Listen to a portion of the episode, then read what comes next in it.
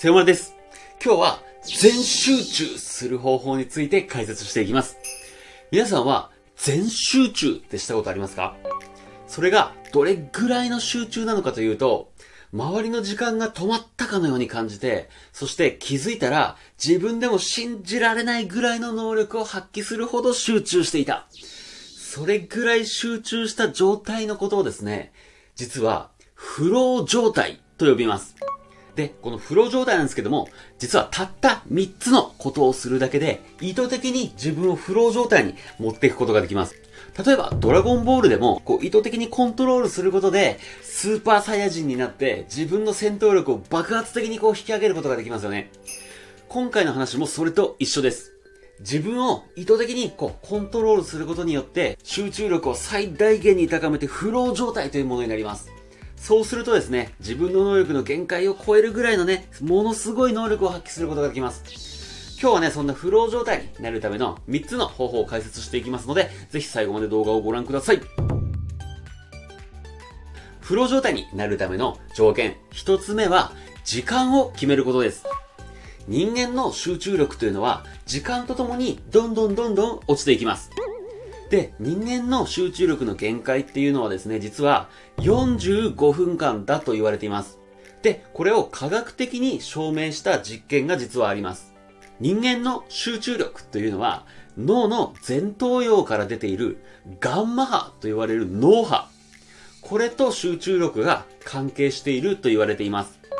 で、とある大学の実験ではですね、勉強している中学生のこの脳波の測定をしました。そしたらですね、勉強し始めて45分ぐらい経過したところから、急激にその前頭葉から出ているガンマ波の周波数が、ね、45分のところで急激に下がり始めたんですね。つまり、人間の周波数というのは45分間ぐらいしか持たないよと。それ以降はガンマ波の周波数が下がる。つまり集中力も下がるんだよということのね、科学的な証明になったわけですね。ですので、集中して何か作業をしたいという場合はですね、45分間のカウントダウンタイマーを設定しましょう。これはスマホでも何でもいいので、とにかく45分間のタイマーをセットしてから作業を進めるというのがおすすめです。で、45分を超えてしまった場合、その場合はどんどんガンマ波の周波数が下がっていきますから、これは人間どうしようもないことです。ですので45分を過ぎての作業というのはね、非常に効率が悪いです。集中力が下がった状態で、それ以上ね、仕事や勉強をしていても効率が悪いので、45分過ぎたら一旦休みましょう。タイマーが鳴ったら一旦休んで、5分10分休憩して、そしてまた新たな45分の、えー作業時間を始めるっていうね、インターバル制にした方がいいです。45分やったら休憩、45分やったら休憩というインターバル制を組んだ方が仕事や勉強の効率がアップするということがですね、え科学的に証明されていますので、えーぜひ時間を区切って作業するっていうことをね、えチャレンジしてみてください。フロー状態に入るための条件、二つ目はですね、目標を決めることです。45分のね、時間を区切って、じゃあ、いざ何かやろうっていう時にね、目標が決まってなければ、人間何も達成できません。ですので、その45分という一つの短いタイムボックスの中で、自分が何を達成したいのか。この45分の中でこれだけは達成するぞっていうね、小さな目標をですね、えーぜひ立ててみてください。で、この目標の立て方にはですね、実は重要なポイントが一つあります。それは、この45分という時間の中で、ギリギリ終わるか終わらないか。いや、むしろ終わらないかもしれない。それぐらいのね、ちょっとハードル高めのね、ちょっとだけハードル高めの目標を立ててみるっていうのが非常に重要になります。この、ちょっとだけ難しいという点がね、一番重要です。例えばあなたがゲームをやっているとします。ね、何かゲームをやっていて、ずーっとね、雑魚キャラを縛いてても、全然面白くもないし、レベルアップもしませんよね。かといって、まだね、あの、ゲーム始めたばっかなのに、急にラスボスが出てきてね、一撃で殺されるっていうね、あの、ザ・ゲームオーバーってね、そういう状態になっても挫折するだけなので、何も得るものがありません。ですので、えー優しすぎず、えーかといってハードすぎずっていうね、あの、ちょっとだけ難しいっていうね、そういうのに、えーチャレンジしていくことによって、自分の能力の限界っていうのがね、こう引き出されてきます。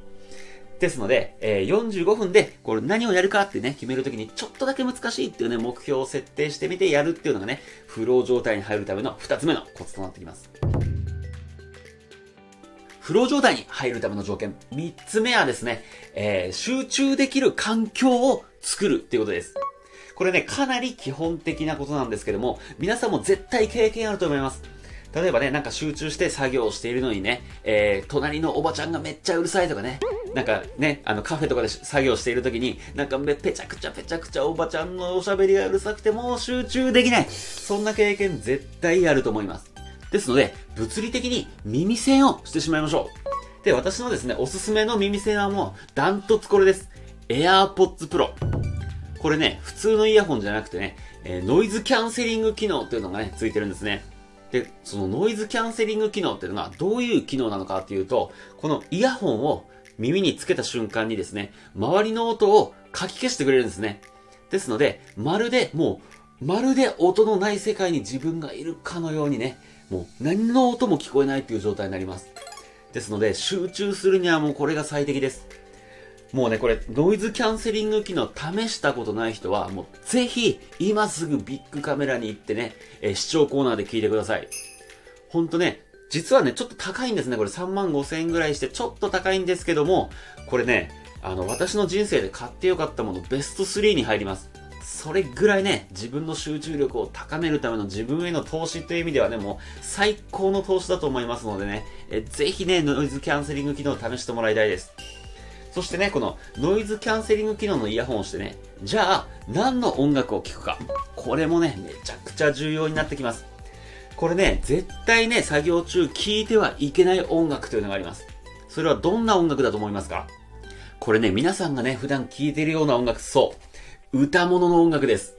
ね。歌物の音楽っていうのはね、え歌詞がついてる音楽です。人間が歌ってる音楽です。これはね、作業中絶対聴いてはいけません。なぜかというと、歌詞というのはね、人間の心を揺さぶるためにね、どう揺さぶるかというのね、考えられて作られてるんですね。ですので、え歌詞は絶対にあなたの耳に語りかけてきます。そんな音楽をね、集中して作業したい時に聞いてはいけません。ね。むしろあなたの集中を阻害するものになりますから、絶対に人間が歌ってるようなね、歌詞付きの音楽っていうのは洋楽であっても聞いてはいけません。ではね、じゃあどんな音楽を聴けばいいのって話になってきますよね。で、次に思い浮かぶのが、ね、皆さんこう思うでしょう。作業用 BGM。ね、カフェなんかに行くとよく流れています。ジャズやボサノバといったね、普段聴かないような歌が入ってないような作業用音楽。これもね、実はね、全然集中できません。これね、私にとってはね、もう雑音でしかないです。あれも集中はできません。でね、元ミュージシャンのね、私がもう自信を持ってお勧めします。集中できる音楽。ね。これはどういう音楽なのかというと、周波数がね、40Hz もしくは 528kHz。これに限ります。もう少し具体的に言いますと、人間っていうのは、ね、リラックスするためには、アルファ波の周波数が含まれている音楽でリラックスすることができます。もしくは、先ほど言った集中するためのガンマ波。これがね、含まれている音楽っていうのをね、BGM として聞くと、集中したり、リラックスしたりできるね、状態に自分を持っていくことができて、最高の状態でパフォーマンスを発揮することができます。じゃあ実際にこういったガンマ波やアルファ波を含んだ音楽って一体どういう音楽なの？そういう話になってきますよね。実は、アルファ波やガンマ波を含んだ音楽って、皆さんも無料で聴くことができます。YouTube でも聴くことができます。ね、YouTube 検索で、アルファ波音楽とか、あとガンマ波音楽。またはね、えー、瞑想用 BGM とかね、瞑想用音楽みたいなね、キーワードで検索してみてください。するとね、いろんなね、音楽が出てきます。そしてね、先ほどまさに私が言った 40Hz とかね、528kHz。またはね、F 分の1の揺らぎとかね、そういうキーワードを含んだようなね、音楽があるかもしれませんけども、そういうのがうってつけです。ね、私たちの潜在能力をね、こう、いかに引き出してくれるかっていうね、もう集中して能力を引き出すための、ね、爆発剤としての音楽。そういう音楽を選びましょう。ですので、耳に関してはね、もうノイズキャンセリング機能付きのイヤホン。そして、えー、アルファ波またはガンマ波を含んだ BGM を聴く。もうこれにつきます。もう今日の動画のね、もういろいろ言いたいことはあるんですけども、もう8割ぐらいはもうこれです。ね、もうノイキャンのね、イヤホンして、そして、えー、アルファ波、またはね、ガンマ波の音楽をね、聞く。もうこれだけで、もう自分をぶち上げることができます。ね、もうこれだけでもぶち上げることができます。でもね、まだ、まだまだこれでも8割です。もっとね、上に行きたい。まだこれではね、まだこれでは海洋圏3倍、5倍ぐらいなんですよ。ね。いや、それじゃ足りない。もう海洋圏30倍ぐらいまでのね、さらに上を目指したい。そんな人はね、次の話も聞いてください。これも重要です。ね。集中できるね、環境に持っていくために重要なこと。ね、皆さんもまたこれも経験あると思います。めちゃくちゃ集中しているのにね、スマホが鳴ってね、LINE のね、ピロピロって通知が鳴ってね、お母さんからのメッセージで、ね、ちゃんとご飯食べてるの？元気なの？ってね、今どうでもいいようなね、会話がね、スマホっていうのはね、自分に訴えかけてくるんですね。ですので、LINE、Twitter、Instagram、Facebook、もうこんなものはね、自分の作業中にね、通知が来る必要なんて一切ありません。通知が来てしまったらね、もうせっかくそこまでね、フロー状態に入ってきたね、自分の集中をそこでもうプツンとね、もう、プツンと切ってしまいますので、ですので、そのスマホやパソコンのね、通知系っていうのはもう一切ね、もうマナーモードじゃなくて、もうサイレントモード、機内モードにしてください。もう一切バイブモードも一切ならない状態。これをね、パソコンもスマホも、もうそういう設定をしてしまうっていうね、この状態をね、必ず作り上げてください。ですので、集中する状況を作るっていうのはね、あの、二つ話しました。一つはね、耳です。これはね、もう、ノイキャンのね、えー、イヤホンをする。そして集中できるね、アルファ波の音楽を聴く。そしてね、もう一つ、通知を出さないことです。もうパソコンとスマホの通知は一切切りましょう。これでね、集中できる環境っていうのは整いました。ここまでで、フロー状態に入るための3つの条件話してきました。これでね、いよいよフロー状態に入る準備ができたわけです。では、ここからはいよいよね、フロー状態に入るね、覚醒の旅へとね、出発になります。さあ、フロー状態に入るためのね、3つの条件話してきたわけなんですけどもね、実はこれまで話してきた話ってね、皆さんのよく知ってるアニメの主人公とかとね、実はね、すごく共通点があるんです。ね、皆さんね、よく見ているね、例えばドラゴンボールにしても、鬼滅の刃にしても、ワンピースにしても、ルローニケンシンにしても何でもいいです。こういったね、アニメの主人公っていうのね、成長するときっていうのはいつもね、パターンが決まってるんです。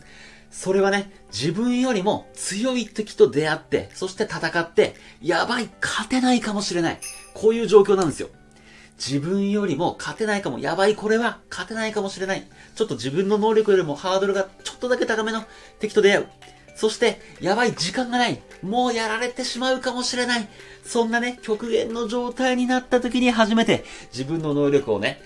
自分の能力の限界を突破して、そして新たな必殺技をね、生み出して敵を倒すわけです。ね、こうやって自分の能力を限界し、突破してね、そして自分の道を切り開くってね、決まってこういうパターンなんですよね。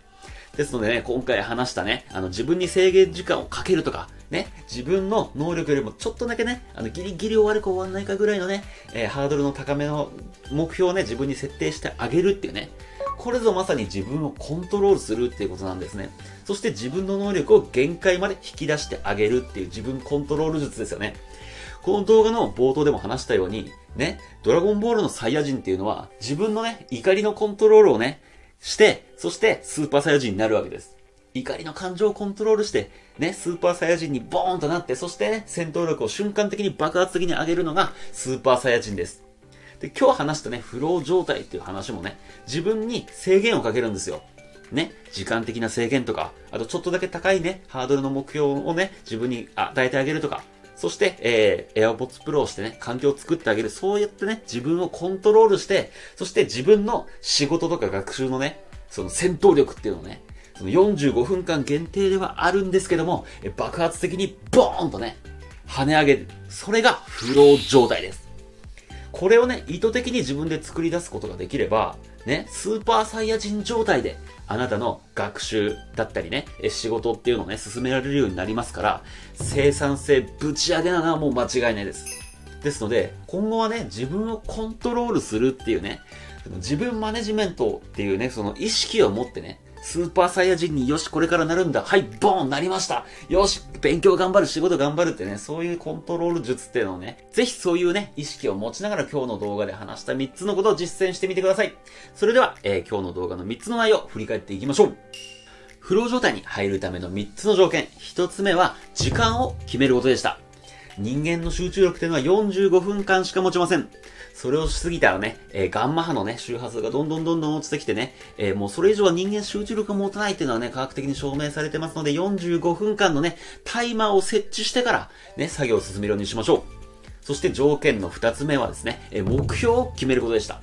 目標なくしてはね、え何もね、えゴールには到達することができませんので、この45分で何を成し遂げるのか、ね、そういった目標を自分のね、ギリギリできるかできないかぐらいのね、ちょっと高めのところに目標を置いて、え目標をセットしてみてください。